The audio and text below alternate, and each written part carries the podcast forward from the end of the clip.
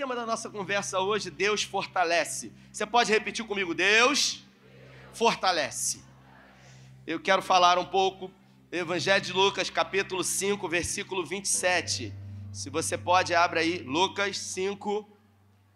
Lucas 5. Cadê você, Lucas? Lucas 5, 27.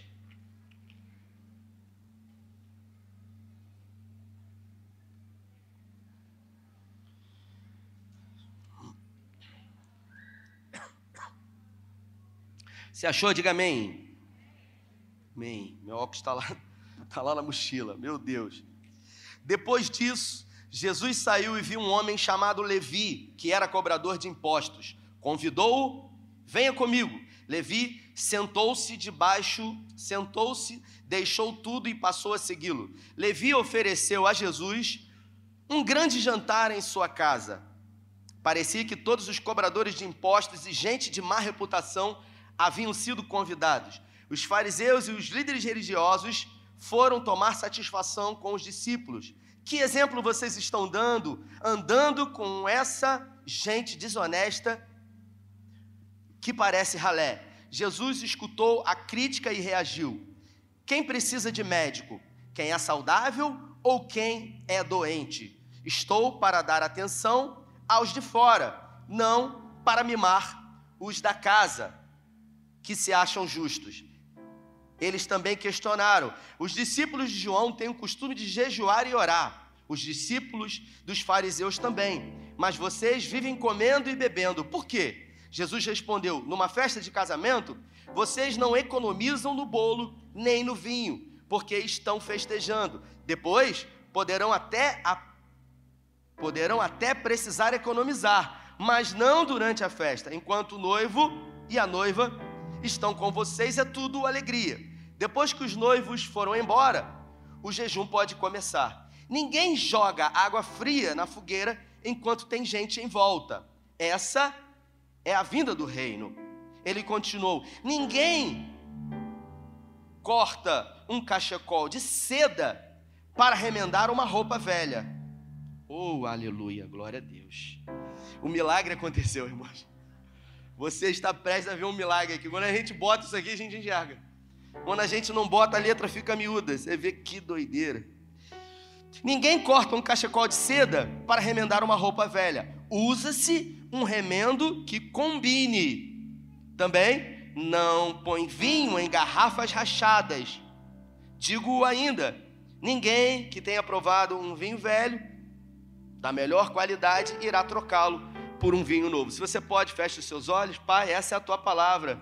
E nessa noite em graça pedimos que o Senhor fale conosco, que o Senhor tenha liberdade, porque tudo o que o Senhor precisa é de uma oportunidade dentro do coração do homem para mudar a história, para definitivamente ajustar aquilo que está do lado de dentro, para que coisas novas aconteçam verdadeiramente do lado de fora.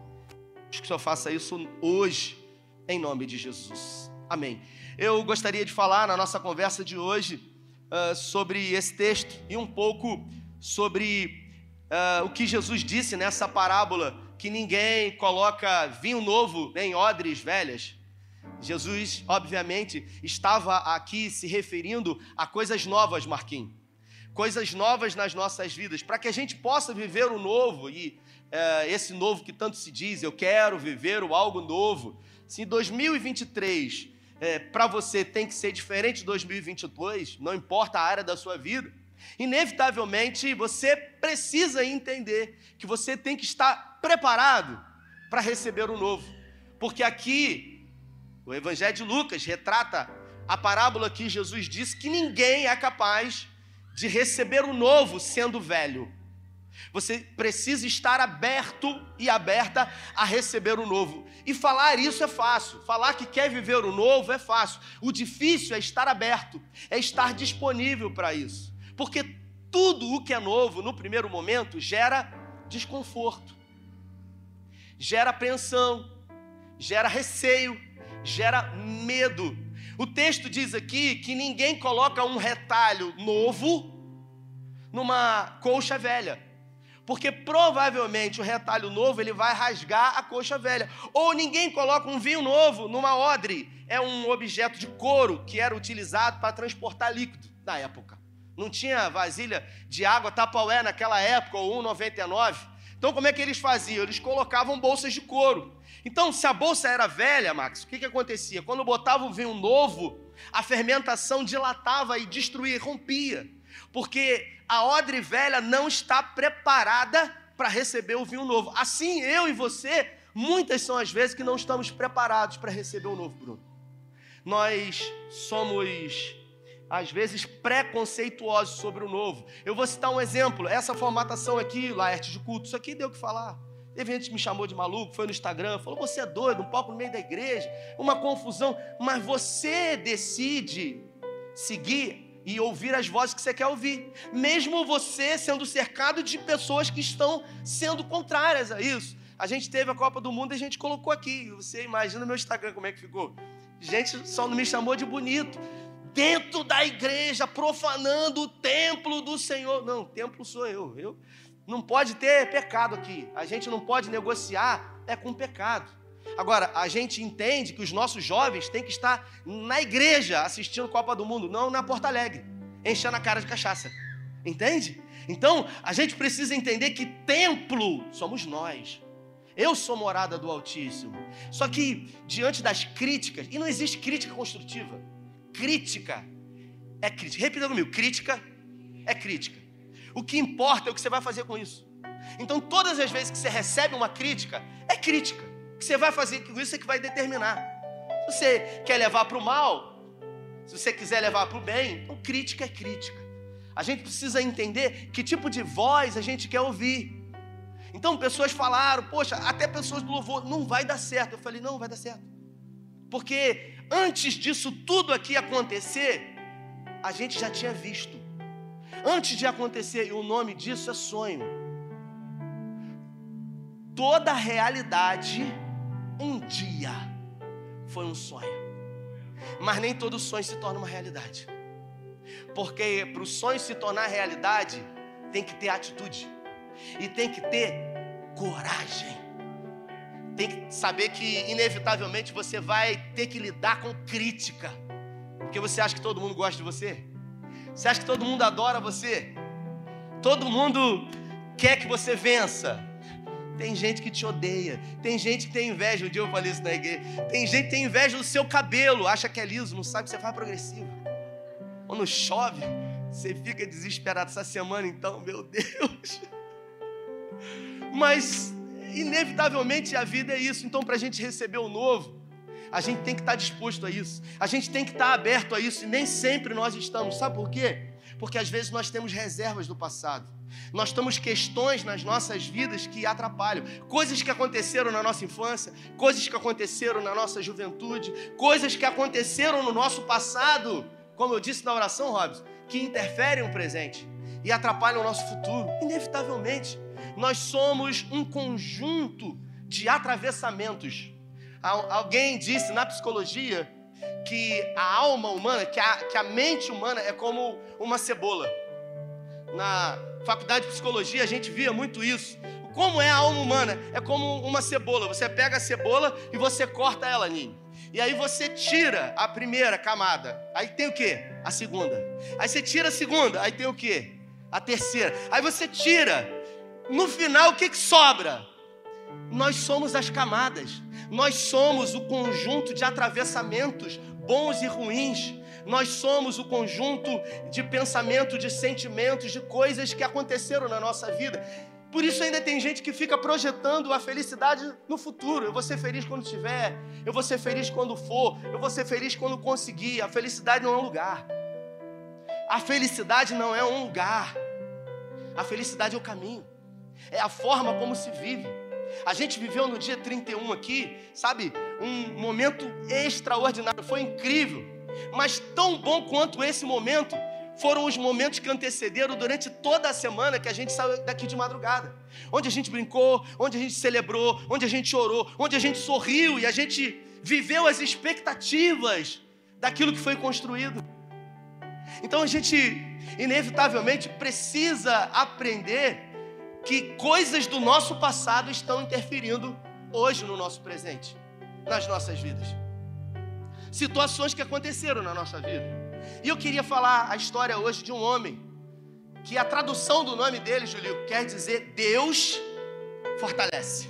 O nome dele é Ezequiel, um profeta. Ele é conhecido como um profeta maior. Por quê? Porque ele era grande? Não. Porque ele escreveu muito. Esse profeta, ele a história dele começa em Jerusalém. O pai dele era um sacerdote. O avô dele era um sacerdote. Ele vinha de uma linhagem sacerdotal há muitos anos. Então, todos os homens que nasciam, eles eram preparados para o serviço sacerdotal. E um sacerdote, ele trabalha onde? No templo. Ele serve no templo. Haviam, na época, milhares de sacerdotes. Ele era um dos sacerdotes que estavam ali à disposição. Então, desde que ele nasceu, já havia sido colocado nele expectativas para que ele pudesse ser um sacerdote, assim como o seu pai, Buzi. O pai dele era um sacerdote. E Ezequiel ele foi preparado para isso. Quando ele cresceu, ele conheceu uma moça, ele se casou com ela, ele teve sonhos junto com ela e tiveram um projeto de ter filhos. E o maior sonho de Ezequiel era, assim como o seu pai, ser um sacerdote.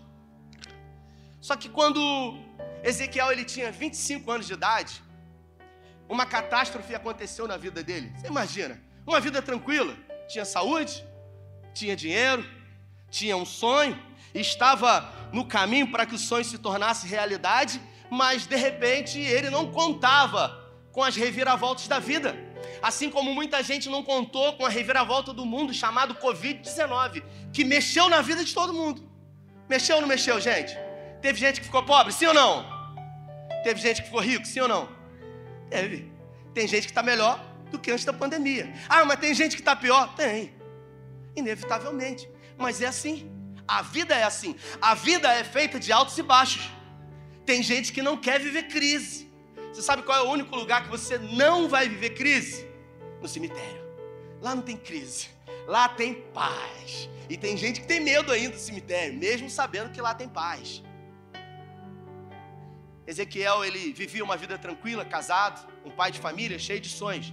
Até que os caldeus, os babilônios, especificamente um rei chamado Nabucodonosor, ele investiu pela segunda vez para saquear a nação de Jerusalém. Só que agora ele conseguiu.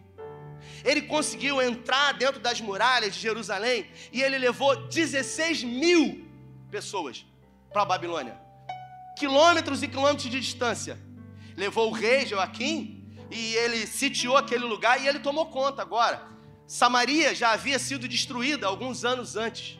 E havia uma promessa de que Deus levaria o seu povo para a Babilônia para viver um cativeiro por 70 anos. Deus já havia avisado que essas pessoas iriam para um exílio. Mas mesmo Deus avisando, as pessoas não entenderam.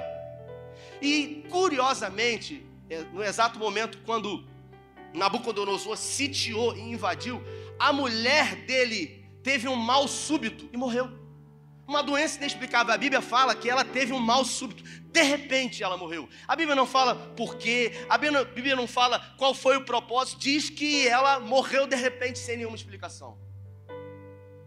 E ele foi levado. Ele foi obrigado a ir para a Babilônia. Você imagina uma pessoa com 26 agora, ele tinha 26 anos de idade. E tudo que ele sabia fazer era servir no templo. Ele não era ainda um sacerdote porque um sacerdote era separado para as funções do templo com 30 anos de idade. Repita comigo: 30 anos de idade. Ele tinha 26. E ele foi levado para a Babilônia. E quando ele foi levado para a Babilônia, ele ficou perdido. Ele viveu diante de um caos da sua vida, aquilo que a gente chama de negação.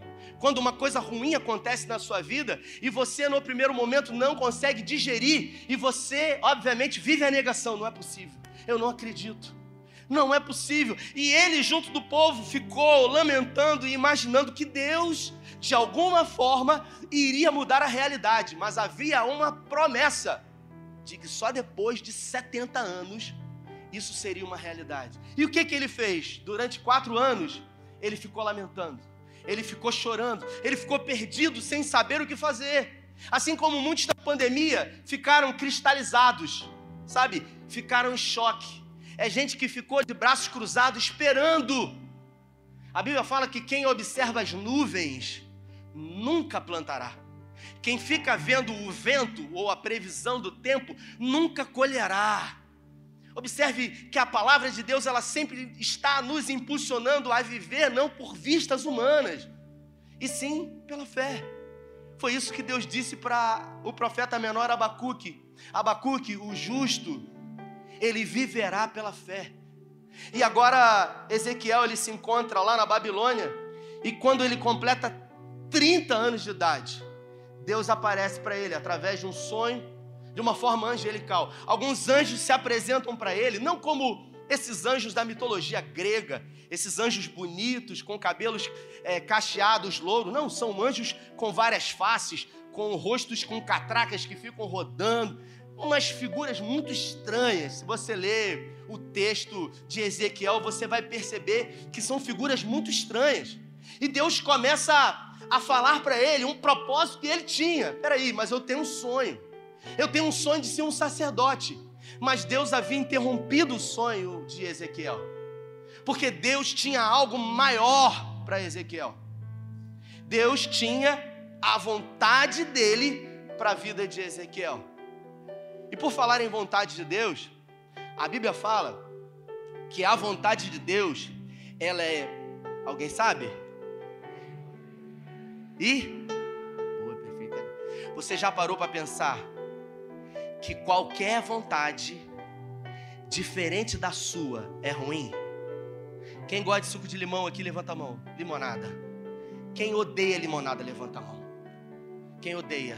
Alguém que odeia limonada? Alguém odeia melancia aqui? Melancia? Melão, alguém. Vocês podem me ajudar na pregação? Mente aí, pô. Melão, alguém, alguém odeia melão? Se odeia melão, você é um mentiroso. Se odeia melão, você odeia. Aí Deus chega para você e fala assim: André, demorei porque eu estava tentando lembrar seu nome. André, a minha Deus manda eu dizer para você. Deus está me usando. Por quanto que te digo, homem? A vontade de Deus é que você coma melão. Ele vai fazer o quê? A vontade de Deus é que eu coma melão? É. Mas a Bíblia fala que a vontade de Deus é o quê? Mas Deus fala que é para comer melão. No primeiro momento, qualquer vontade diferente da sua é o que? É ruim. Porque é aquilo que você não quer. Então a vontade de Deus não é algo instantâneo na sua vida. A vontade de Deus é algo que vai ser cumprido. A gente pensa logo no cumprimento, mas Deus ele não fraciona o tempo. O homem fracionou o tempo de acordo com as estações: primavera, verão, outono, inverno. Pensa, um dia eu estava vendo no Instagram, o cara falou a coisa mais criativa que foi criado e construído foi o cara que criou o calendário. Porque de 365 dias se fecha um ciclo. E quando fecha esse ciclo, Juliana, começa outro. Então, quando está terminando um ciclo, dá para nós a ideia de que o novo será diferente. E aí a gente cria expectativas de que o novo ano será diferente. Mas na mudança de 31 para primeiro, o que que verdadeiramente mudou na sua vida? Mudou nada. Mudou o peso? Não, mudou. Acho que aumentou. Você comeu pelo sangue de Jesus. Mas eu orei. Você orou. Quem quer saber o que é bom para emagrecer? Levanta a mão aí. Receita agora abrir um parênteses. Você quer? Hum, levanta a mão. Quem quer saber, levanta. Quem não, se ninguém levantar, eu só vou falar para quem levantar. O que, que é bom? Parar de comer. De comer. Ah, mas isso eu já sei. É porque você tá, não está disposto a pagar o preço. O que, que a gente quer? Eu quero milagre. Eu quero é facilidade. Eu também quero. Só que milagre acontece todo dia na minha vida? Não, eu oro e parece que às vezes Deus dificulta a minha vida. Eu falo, está com algum problema comigo? Não é possível. Pelo amor de Deus, que, que na minha vida as coisas são tão difíceis? É, é assim. Ah, você está brincando, né, pastor? Um dia eu senti uma dor aqui no rim, aqui, ó, alguns anos atrás, no esquerdo aqui. Eu senti uma dor. Eu vou resumir. Eu operei seis vezes. Sabe o que, que é isso? Seis vezes. Ah, foi laserzinho, não. É um tubo que eles enfiam pelo piu-piu, que é um negócio terrível. É um estupro que fizeram comigo. Uma coisa de louco. Ainda bota aquela sonda, quem viveu isso sabe a luta que é. Sangue, diz. Na última vez, na última vez eu operei no Rio, o médico falou assim: você não tirar uma sonda que fica aqui dentro, eu vou deixar um, um fio para fora, aquele fio de, de, de ponto, eu vou deixar para fora. E deixou, um palmo para fora. Aí falou assim: depois de sete dias você me liga. Aí eu vou liberar você, você puxa. Eu falei: o quê? Ele falou: você puxa. Eu falei: eu não vou puxar. Aí ele falou: puxa, pode puxar que vai sair. Eu falei: meu irmão, eu não vou puxar. Quando eu olhei aquilo, eu falei: meu Deus, eu tenho que puxar esse negócio. Um negócio, um, um, um, uma marimba. Foi mesmo. Irmão, só de pensar já me dá uma aguenta. Tá lá em casa. E aí ele falou: Não vai puxar, não. Eu vou te mandar o telefone de um amigo médico em Cabo Frio, você vai lá. Aí liguei para secretária, o médico cobrou mil reais para puxar. Aí Carla falou: Faz um pix de 300 que eu puxo. Meu Deus! Você sabe que em Cristo eu não mito, sabe o que aconteceu? Deitei na cama e ela puxou, mas eu tive que fazer o pix. Eu botei a mão assim pra alma não sair. Eu falei, fica alma, meu Deus. Tá lá em casa a marimba assim, ó. Senhor, por que, que o Senhor não me poupou disso? Porque nem tudo na nossa vida Deus nos poupa. Porque aquilo que veio na minha vida e não me matou, me fortaleceu. Depois de seis vezes, irmão, as pessoas iam me visitar no hospital. Carla ficava atrás de mim me cobrindo, porque é pelado com aquela roupa de hospital. E ela ficava assim, amor, você está pelado, você não está nem aí, você vira um boneco você não tem mais esse tipo de pudor, esse tipo de receio. Porque, sabe, essas coisas pormenores elas passam. É gente como a Simone que está aqui, né, Simone? Coloca de pé aí, Simone, o pessoal conhecer você. Isso. Simone, que a gente deu o testemunho, foi 2014 ou 16 primeiro? 2014, Simone foi diagnosticada com câncer de mama. E aí, você imagina, câncer, esse nome é terrível, irmão. Eu não quero nem falar esse nome. Eu tenho até medo de falar. Câncer de mama. E ela decidiu enfrentar. Porque o verbo diz que se você se mostrar fraco no dia da luta, a sua força vai ser pequena. Então, se ela se mostrar fraca no dia do diagnóstico, não vai ter força para lutar. Por isso que a Bíblia fala: basta cada dia o seu mal. Ela lutou. E quando foi 2022, simplesmente ela botou a mão e outro caroço. Foi no médico, fez a biópsia e o médico falou: câncer de novo. Outro nódulo na mesma mama. Senhor, duas vezes no mesmo lugar. Pelo amor de Deus, por quê? A gente sempre quer o quê? Resposta. Por quê, Senhor? Só que nem sempre na vida nós vamos ter todas as respostas.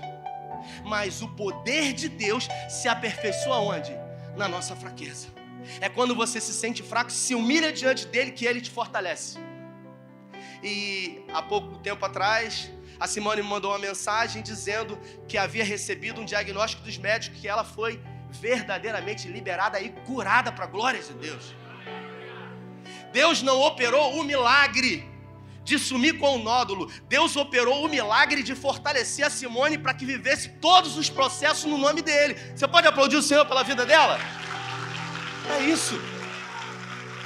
Nem sempre o milagre vai acontecer como a gente gostaria. Mas Deus não perde o controle.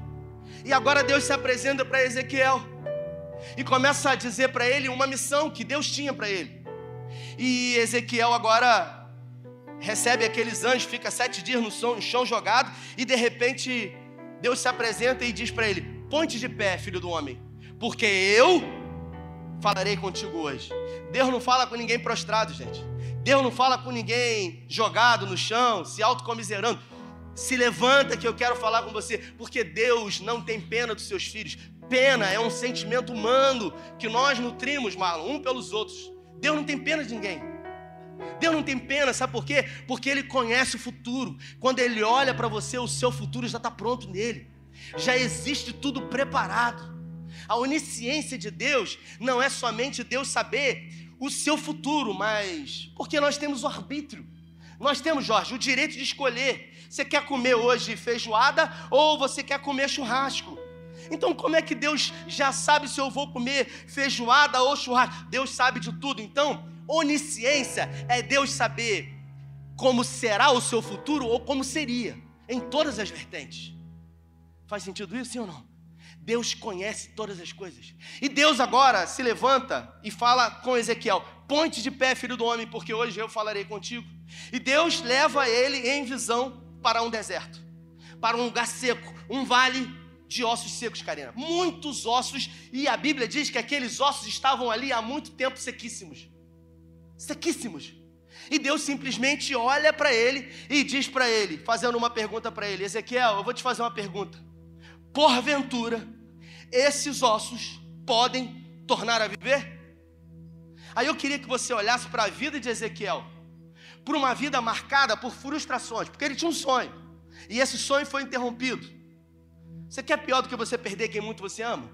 Você quer pior do que você perder um sonho que você a vida inteira investiu nele? Você acreditou, mas de repente do nada veio uma pandemia e roubou esse sonho seu? Você quer pior do que você perder alguém que você ama? Você quer pior do que você perder a esperança? O que é pior do que perder a esperança? Ele ficou quatro anos à deriva, sem saber o que fazer. E agora Deus leva ele em visão para um vale de ossos secos e diz para ele: porventura esses ossos podem tornar a viver? Ezequiel fecha os olhos, eu quero conjecturar, Laerte, e ele pensa o seguinte: eu não sei, cara. Sabe por quê? Porque quando a mulher dele morreu, eu acredito, ele era alguém que estava se preparando para ser um sacerdote. Quando a mulher dele morreu, ele deve ter orado. E ele deve ter pedido assim: Senhor, em nome de Jesus, ressuscita minha esposa. Porque a Bíblia fala que ela teve um mal súbito. Porque se a minha esposa morresse, eu ia orar para Deus ressuscitar. Ele deve ter orado pela esposa dele. E você sabe o que aconteceu? A mulher não ressuscitou. Então, quando ele orou pela mulher dele e não ressuscitou, como que ele ia agora declarar para uns ossos e eles iriam tornar a vida? E Deus pergunta para ele: Filho do homem, porventura, esses ossos podem tornar a viver?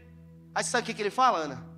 Ele não fala que sim, ele não fala que não, ele dá um migué, ele dá aquela, aquele, aquele migué em Deus. Ele fala assim: Senhor, tu sabes.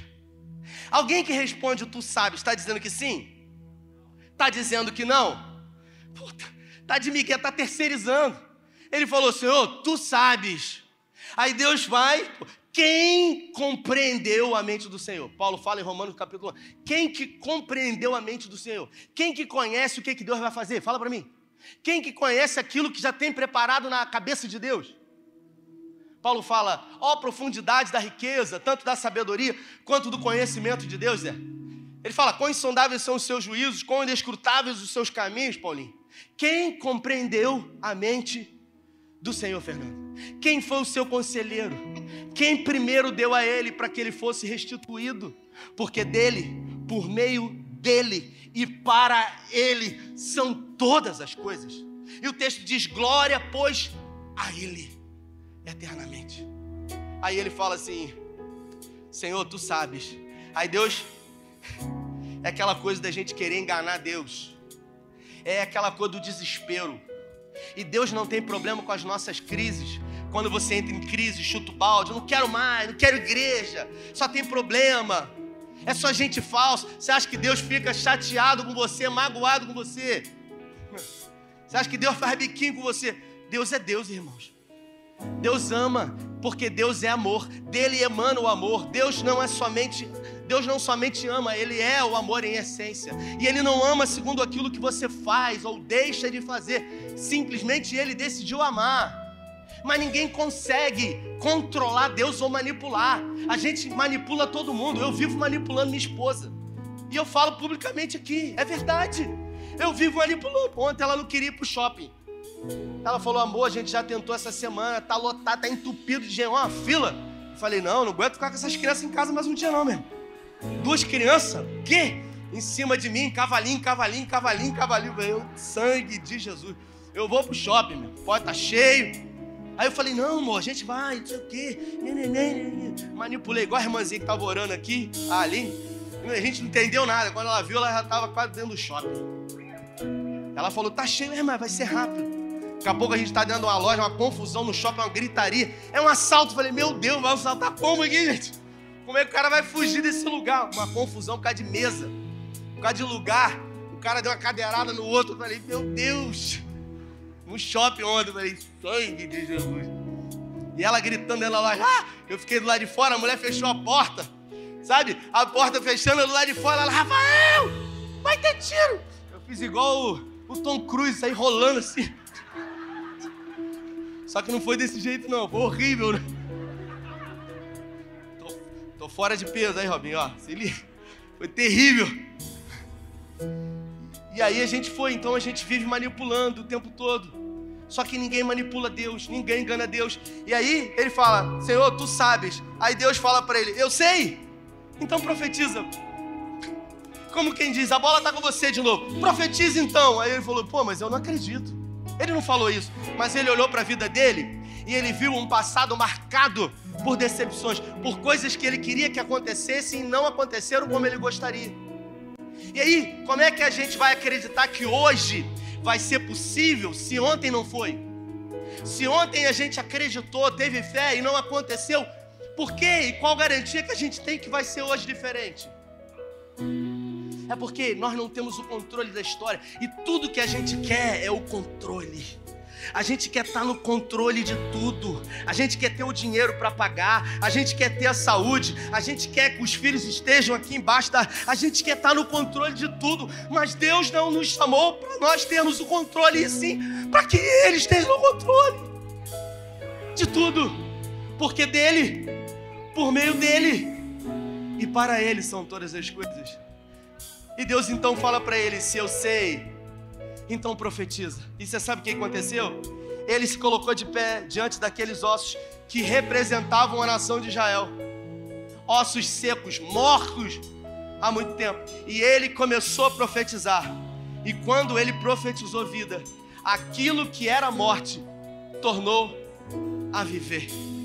Observe que Deus tocou num ponto frágil dele no passado áreas da vida dele que precisavam, sabe, serem ressignificadas. Você precisa ter um novo olhar, Ezequiel. Você precisa do novo. Mas antes do novo entrar, pega essa garrafa d'água para mim aqui, por favor. Isso, olha aqui. Aqui tem água. Aqui tem água, né?